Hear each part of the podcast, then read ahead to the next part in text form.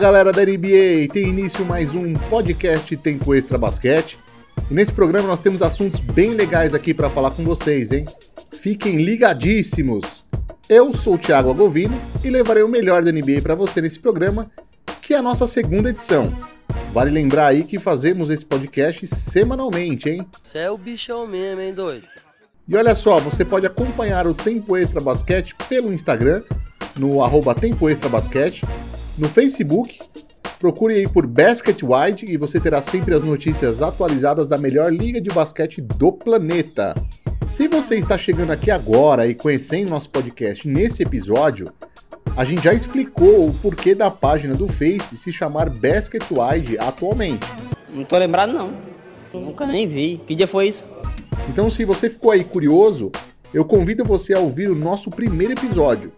Como temos assuntos atemporais aqui, ou seja, conhecimentos aí que independem da data ou que foram passados, você nunca perde nada aí ouvindo as edições antigas, beleza?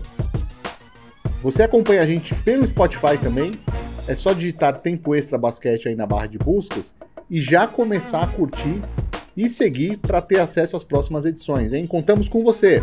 Bom, então vamos aí começar com algumas notícias que foram destaque nessa última semana da NBA. Vamos para o Fast Break.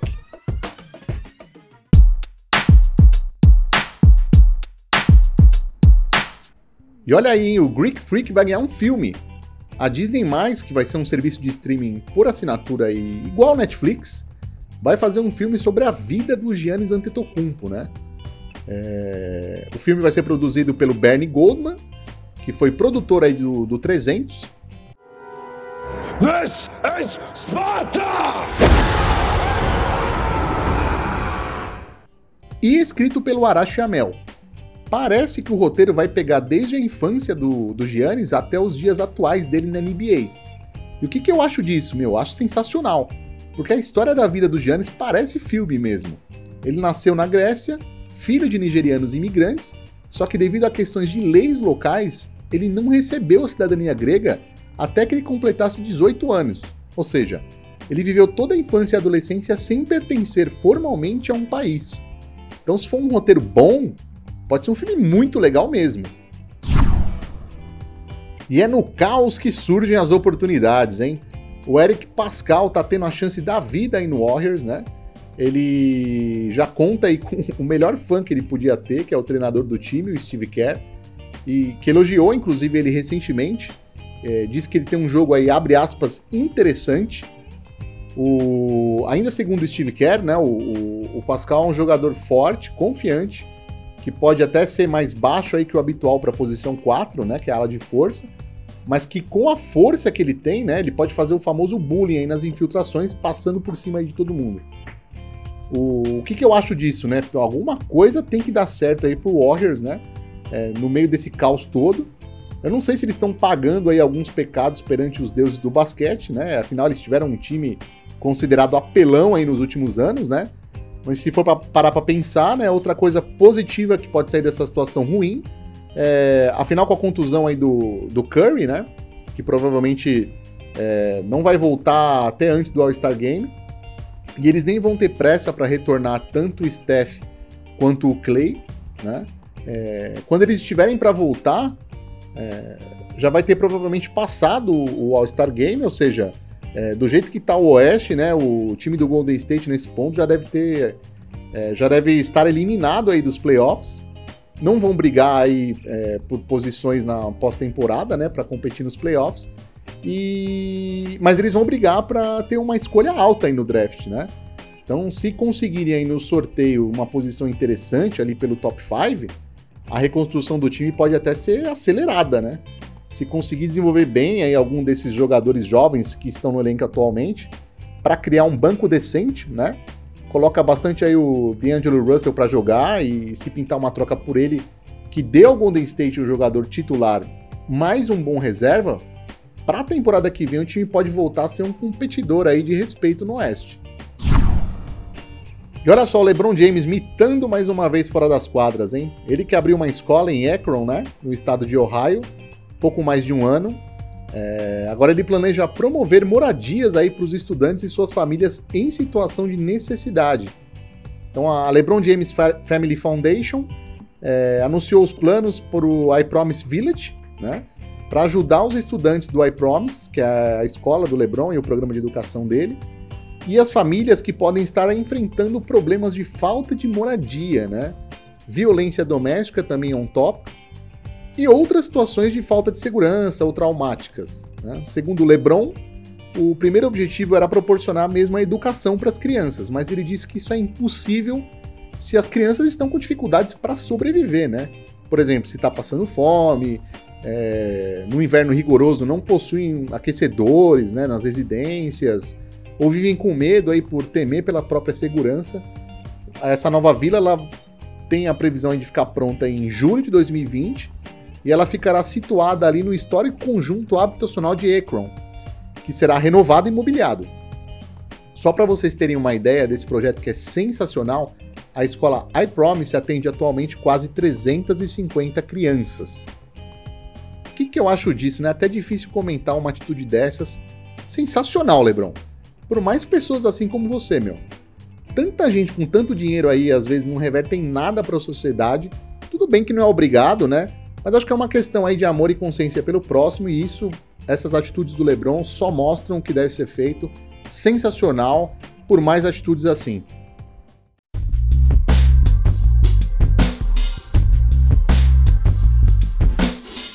Bom, então vamos aí para o beabá do jogo, né? Aqueles assuntos de curiosidade. No, na primeira edição aí do nosso podcast, a gente viu o two-way contract, né? Que é o contrato de duas vias, né? onde o jogador pode atuar na, na NBA e também na J-League. Então, se você não conferiu, confere lá. Hoje a gente vai falar aqui nesse programa, que é a edição 2, do Coaches Challenge, uma novidade que surgiu para essa temporada, que está em experimentação. Né? É, a comissão que regula as regras da NBA, ela aprovou para essa temporada o Coaches Challenge, né? que nada mais é do que um desafio aí ou uma disputa que um treinador pode fazer para questionar para questionar uma marcação da arbitragem, forçando uma nova análise do lance via replay. Agora, quais lances são passíveis de revisão? Serão três situações e o treinador só pode pedir uma vez no jogo, ou seja, pediu uma para uma determinada dessas situações, mesmo que aconteça as outras duas que seriam elegíveis, né? Como ele já usou a que ele tinha direito, o desafio não pode ser feito. Então vamos lá conferir quais são essas situações. Um é para falta marcada contra o time do treinador. Dois, um lance de saída de bola, né? Se a bola tocou em quem por último, por exemplo. E três, uma situação de toco na descendente ou interferência sob o aro marcado contra o time do treinador. Para a primeira situação, aquela de falta marcada contra o time do treinador, o técnico pode pedir, pedir o desafio em qualquer momento da partida, né? Para as outras duas situações, somente nos primeiros 46 minutos. Lembrando que um jogo de basquete na NBA o tempo normal de 48 minutos, então para os primeiros 46 tá tudo certo. Pode pedir o desafio naquelas outras duas situações. E também usou os três primeiros minutos da prorrogação. Após isso, não é mais possível. Para conseguir realizar o desafio, o treinador precisa pedir primeiro um tempo, né, um timeout. E aí então informar os árbitros que ele deseja a revisão do lance. A NBA deixou também aí alguns oficiais administrativos espalhados pelos arredores da quadra para ajudar nesse processo. E uma coisa legal é que para os fãs identificarem que está rolando aí um desafio, luzes verdes se acendem perto da mesa oficial, que é aquela que fica ali na frente da quadra e elas acenderão do lado respectivo, que é o banco, né, onde se encontra o treinador que fez o desafio. Então, geralmente, se você está vendo o jogo na TV, tem a mesa ali oficial, tem do lado direito um treinador, do lado esquerdo outro treinador. É? Sabia não? E aí ó, as luzes se acendem no lugar respectivo onde foi feito o desafio. Isso é muito legal, justamente que é para o público não ficar perdido aí sobre o que está acontecendo, né? É, a, gente fez um, a gente faz um paralelo aí com o futebol, às vezes o, o árbitro tá revendo algum lance, né, no, no VAR, é, e a galera não sabe o que está acontecendo, que está no estádio, né? O árbitro precisa fazer sinalizações, enfim, fica um pouco confuso. Então essas luzes, elas ajudam bastante, né? E se uma marcação é revisada pela arbitragem e realmente lá o treinador tinha razão, o tempo que ele pediu é devolvido. Vai perder, vai ganhar, vai perder, vai ganhar, perdeu! Ganhou! Que é justo, né? Ele teve que pedir tempo para poder fazer uma contestação, não um desafio. Agora, se a marcação da arbitragem for mantida, ou seja, o treinador não tinha razão, o tempo que ele pediu é perdido. Já contou como tempo pedido mesmo. Só lembrando que se a marcação é revertida ou mantida, é, o treinador só pode pedir uma vez. Então não é que, por exemplo, ah, eu tive sucesso, então eu tenho mais uma. Não. Sucesso ou não, ele só pode pedir uma vez aí. E porque hoje, porque era o dia que eu podia e ele podia. Eu podia, quase que eu não podia. Tá? Porque eu, vim, eu vinha pra cá. O Kiko disse que a sua mãe disse para dizer ao senhor que o Kiko disse que a sua mãe disse para eu dizer que o Kiko me disse que. É, fiquem atentos às regrinhas que eu disse lá no começo. É, o que fica de desafio mesmo para o treinador é essa adaptação, né? A novidade, saber a hora certa de pedir. Por exemplo, o Frank Vogel do Lakers, né, o treinador do Lakers, disse que em geral ele vai preferir guardar aí para usar no último período. Geralmente é o momento mais decisivo do jogo, né?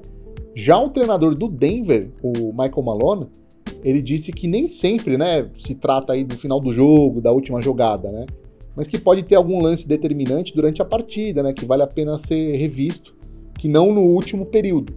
Então, por exemplo, é, uma situação que dá para exemplificar bem isso é se um jogador importantíssimo, vamos supor que aí o James Harden tá lá no terceiro período e ele comete uma quarta falta. Então ele já está numa iminência de uma quinta falta de ficar pendurado, né, de ser eliminado do jogo. É, com certeza o Mike D'Antoni, que é o treinador do Houston, se, se, se, ele identificar qualquer, qualquer sinal que ele pode fazer uma contestação, não vale a pena esperar o último período, porque ele vai ficar sem o Harden. Imaginem um jogo parelho. Ele vai ficar sem o Harden e imaginem que essa falta aí foi com faltando 7 minutos para acabar o terceiro período. Ele vai ter que tirar o Harden do jogo no momento de equilíbrio, onde ele precisaria contar com o James Harden. Então, com certeza, ele vai questionar essa marcação, porque se ele tiver sucesso, é, a falta não vai ser aplicada no James Harden, ele pode ficar na quadra e o time de repente é, começar a ganhar uma vantagem no marcador, enfim. É, numa situação de disputa parelha no placar, é muito interessante que o treinador faça esse desafio. Então, realmente, para os treinadores, a, a, grande maioria dos treinadores, dos treinadores é a favor dessa, dessa nova regra. Você que já está acompanhando a temporada da NBA já deve ter visto em alguns jogos, né? É claro que tem que ter um bom senso de saber a hora de usar, enfim. Mas é uma adaptação, tem que ter paciência. É, nem sempre o treinador vai usar no melhor momento, de primeira. Mas eu acho que é muito legal, mostra maturidade e, e confiança que a NBA tem na arbitragem. E a arbitragem também agora fica com mais responsabilidade, porque se for revisto o lance e realmente eles erraram, tem que voltar atrás. Então é muito interessante essa, essa opção aí do Coaches Challenge. Eu gostei bastante. Eu acho que pode. Se, se ajuda o jogo a ficar mais justo, eu sou a favor. Não tenho metade dessas polêmicas que tem aí em relação ao futebol, né? É, não ligo para isso. Acho que é, se bem aplicada a regra, vale, vale colocar e, e vale ter justamente para o jogo ficar mais justo. Os debates ficam em relação ao jogo, não sobre polêmicas que nem deveriam existir. Então esse é o Coaches Challenge, bem simples, né? As regras, eu acho que fica legal para todo mundo entender. Então eu sou a favor, tomara que seja uma regra que fique aí para todas as temporadas que vem pela frente. Eu achei muito legal, torna a participação do treinador importantíssima. Um, um challenge feito num momento crucial da partida que é revertido é, é mais uma arma que o treinador tem para influenciar no jogo. Então, eu acho muito legal e é legal que a gente pode trazer esse tipo de conhecimento aí para vocês para ajudar no entendimento do jogo, principalmente para quem começou a curtir agora NBA. Beleza? Então, vamos trazer aí um assunto também legal para o próximo programa. Fiquem ligados, hein?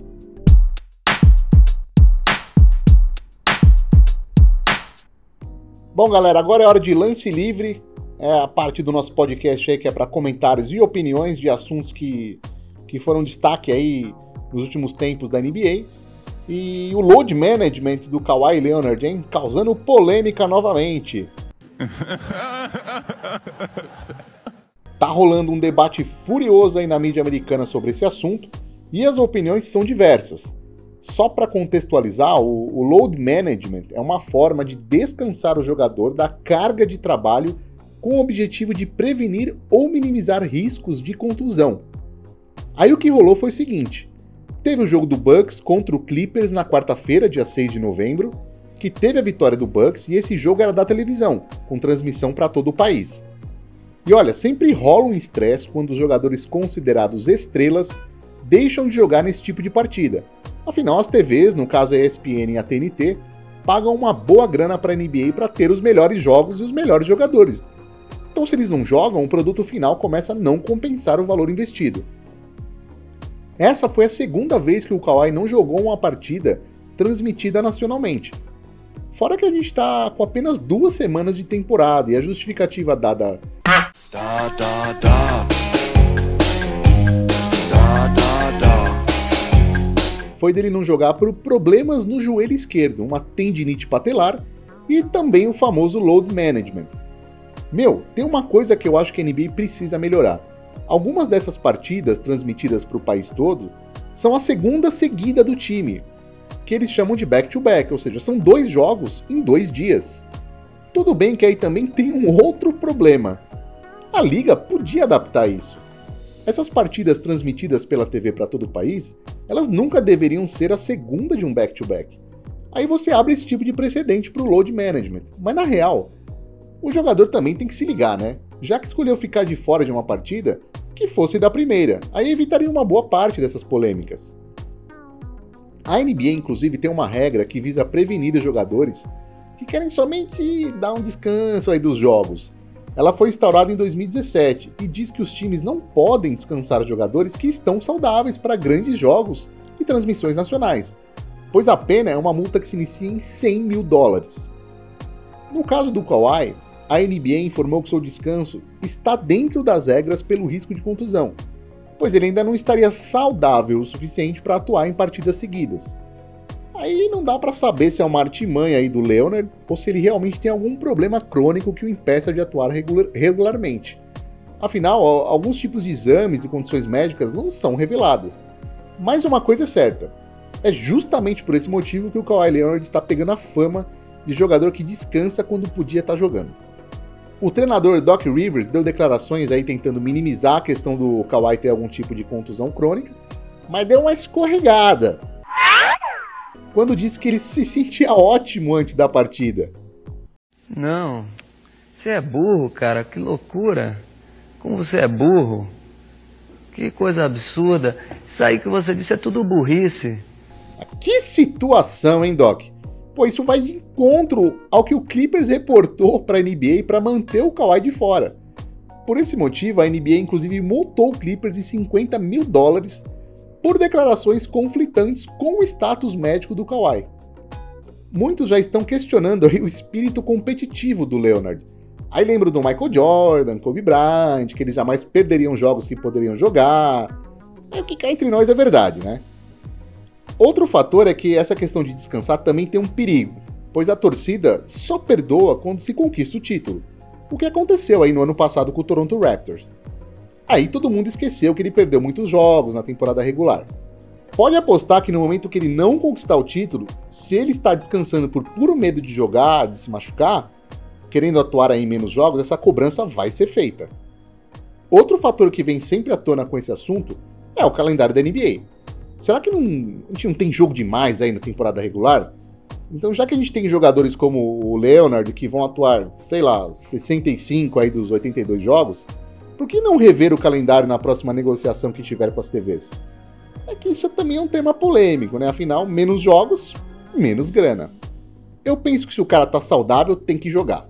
O certo é se dizer, se cria vergonha na sua cara, se toma um documento, se cria vergonha na sua cara e vai se procurar trabalhar. Se chegar no mês de abril, faltam sete jogos para o final da temporada regular, o time já está com a posição garantida nos playoffs, os confrontos definidos para a fase decisiva, aí tudo bem, né? Descansar seus jogadores em jogos que não valem nada. Dá para entender. Agora, logo no começo, fica um pouco estranho mesmo. Se por um acaso o Leonard tem algum problema crônico que o impede de jogar, como isso não é revelado, vai sempre abrir margem de interpretação. Eu vi analistas comentando: ah, mas os times precisam se precaver. Me diz como. Se você é um time como o Clippers, sem tradição de títulos, e o Leonard exige jogar um determinado número de jogos para assinar o contrato, mas ele não abre mão da grana, o que, que você faz? É, vamos passar então, porque só contratamos estrelas que atuem em todos os jogos. Meu, sabe quando pode pintar outra chance dessa? É muito difícil os times recusarem uma contratação. Na NBA, a maioria do poder está com os jogadores, e o atual comissário da NBA é pró-jogadores, ou seja, pode ir se acostumando aí com o load management, por mais que ele nos prive de ver os melhores jogadores em quadra.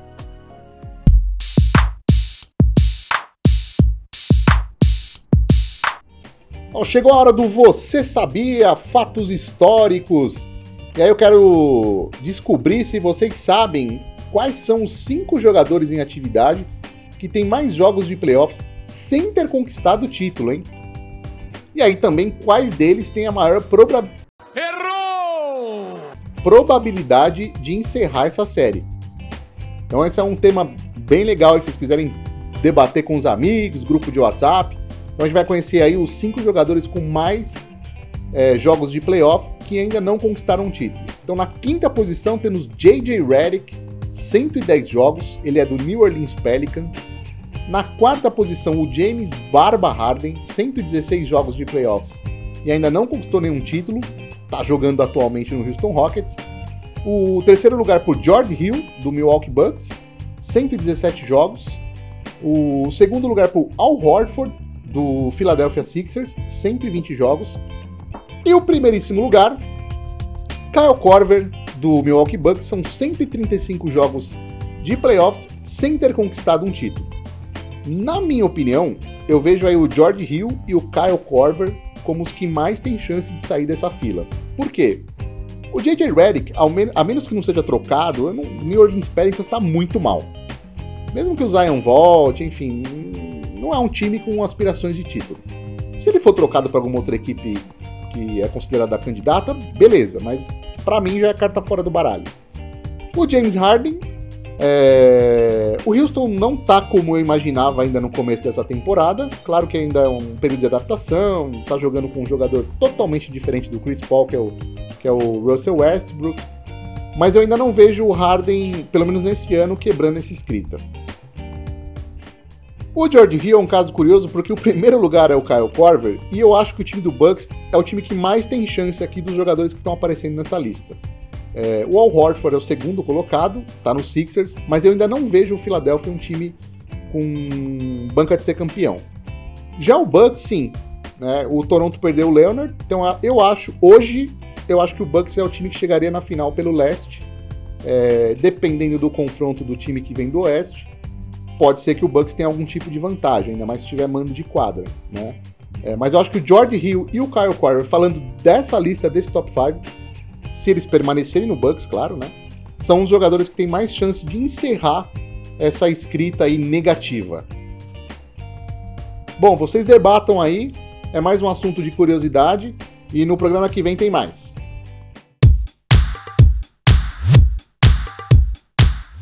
E agora é hora de um assunto que todo mundo gosta, tem rumores, rumores da NBA. Temos aí uma mudança de foco no draft? Segundo o Mike Schmitz da ESPN, os times da NBA começaram a mudar o foco para o draft para deixar de concentrar as apostas aí somente em jogadores que são vistos como grandes promessas para o futuro, mas que ainda no presente não mostraram nada que justificasse uma alta escolha no draft. E aí já deu para notar um pouco isso no último draft, quando o jogador Nasir Little não ficou entre as primeiras escolhas. With the 25th pick in the 2019 NBA Draft, the Portland Trail Blazers select Nasir Little from the University of North Carolina. Ele que tinha na parte física e um conjunto que agradava muito os gerentes gerais. Ainda segundo o Mike Schmitz, os times parecem estar dando mais valor atualmente ao modelo do programa de basquete das universidades que o jogador atua e também o seu nível de maturidade, ao invés aí de só ficar nos trabalhos de projeção, especialmente falando da parte física. O que, que eu acho disso? Eu acho que isso depende muito de como está o time. Se o elenco já é qualificado e você só precisa de uma peça de reposição, alguém aí para contribuir de mais imediato, esse pensamento vale muito a pena. Agora, se você tem duas escolhas aí de primeiro round e é um time que não vai para lugar nenhum, pelo menos no futuro próximo, às vezes é legal fazer uma escolha mais segura e na outra aí você investe num jogador que hoje seria mais promessa do que realidade. O San Antonio Spurs faz um ótimo trabalho nesse sentido e é um belo de um exemplo. E o David Fisdale, hein, na corda bamba? Segundo o Mark Berman aí do New York Post, o Fisdale não está com o trabalho em perigo no momento. Na derrota para o Sacramento Kings no último domingo, surgiram gritos aí no Madison Square Garden, de, a, a casa do Knicks, né, de Fire Fisdale. Então, traduzindo, demitam o Fisdale. O que, que eu acho disso? Tá meio cedo para isso, né, gente? O Fisdale foi contratado pelo Steve Mills e o Scott Perry em 2018, quando estavam disponíveis aí no mercado o Mike Budenholzer, que foi o técnico do ano pelo Bucks, né, o ano passado, o Mark Jackson e o David Blatt. Fora que o time do ano passado do Knicks era lastimável e a franquia estava num caminho de tank na esperança de ter o Zion. Ou seja, o objetivo infelizmente era perder. Nessa temporada o time melhorou um pouco, mas também não é nada demais. Tem uma série de jogadores coadjuvantes atuando de titulares. O máximo que daria para esperar de um time, como o do Knicks, é briga pela última vaga dos playoffs e olhe lá. Acho que nem chega perto disso. Tem que dar tempo ao Fisdale. Para mim, essa temporada agora é a que deu início ao trabalho real dele. E o Andrei Godala, hein, no Lakers? Já se passaram aí pouco mais de duas semanas desde o início da temporada regular e o André Godala permanece esperando o time do Memphis Grizzlies decidir o seu futuro. Ele, que foi parar no Memphis em uma troca com o Golden State, é um jogador muito cobiçado por times que vão disputar títulos. Afinal, já se esperava que ele não atuasse pelo Grizzlies, que está em reconstrução do time, dando espaço para os jogadores mais jovens. O Igodala é um veterano com ainda um bom basquete pela frente, afinal é um campeão da NBA com grande experiência em playoffs. And this year's MVP is a player who didn't start in a single game until these finals. This year's Bill Russell MVP, Andre Iguodala. E um defensor de elite, ou seja, são atributos que são grandes diferenciais.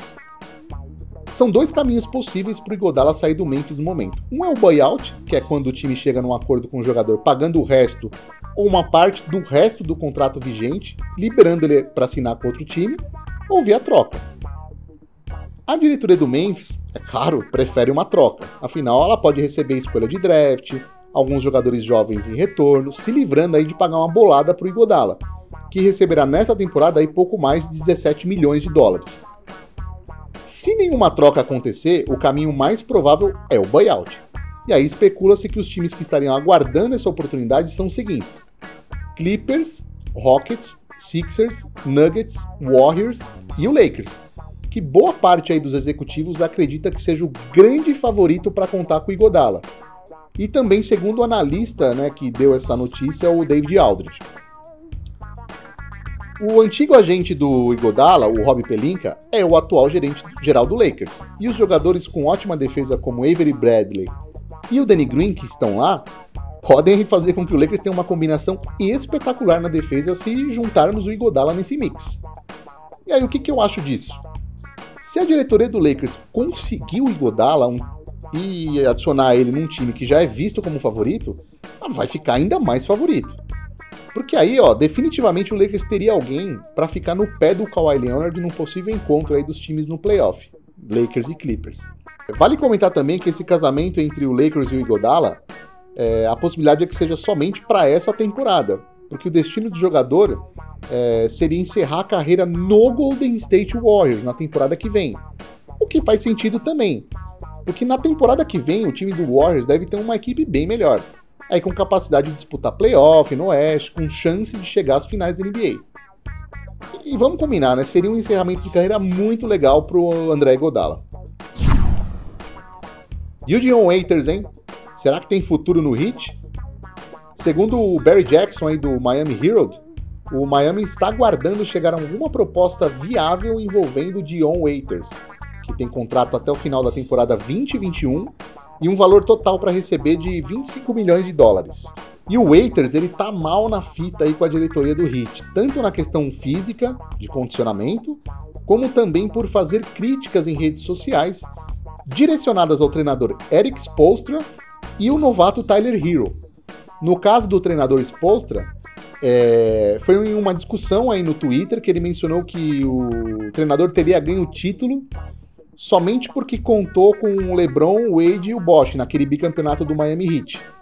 Como se o Eric Spoelstra não tivesse tido influência nenhuma nessas conquistas. Aqui, ó. Quer me fuder, me beija, caralho. Já quando foi feito um comentário de que o novato Tyler Hero seria melhor que o, que o Waiters, o Waiters postou aquela, aqueles memes de aqueles emojis de risadas, né, sobre essa opinião. Então pegou mal. E aí o que, que eu acho disso, né? É um assunto que é bem polêmico entre os torcedores do Heat. Uns pensam que o Waiters é valioso para o time, né? Muito pela capacidade ofensiva dele, de conseguir criar o próprio arremesso, sem que uma jogada seja desenhada especificamente para ele. Outros já preferem que o Heat consiga algumas escolhas de draft numa possível troca, ou que venha algum outro jogador para completar um elenco com qualidade. Eu acho que o Waiters cruzou uma linha que para mim não tem volta. Ironizar o treinador publicamente, rir de uma opinião de um torcedor de que um companheiro de time é melhor que ele, é coisa de bagunçar vestiário. Eu penso que o Heat tem que trocar o Waiters, e aí num período de reconstrução que tá indo bem pro Heat, o que menos você precisa ter é dor de cabeça aí com essas intriguinhas. E chegou ao final mais uma edição do podcast Tempo Extra Basquete. É, sigam o nosso perfil aí no Spotify, fiquem ligados nas próximas edições. É, enviem sugestões, comentários nas nossas redes sociais. E um grande abraço a todos, uma ótima semana de NBA e até a próxima, hein? They do have a timeout. Decide not to use it. Curry, way downtown. Bang! Bang! Oh, what a shot from Curry! With six tenths of a second remaining. The brilliant shooting of Stephen Curry continues. He ties the NBA record with his 12th three-pointer of the game.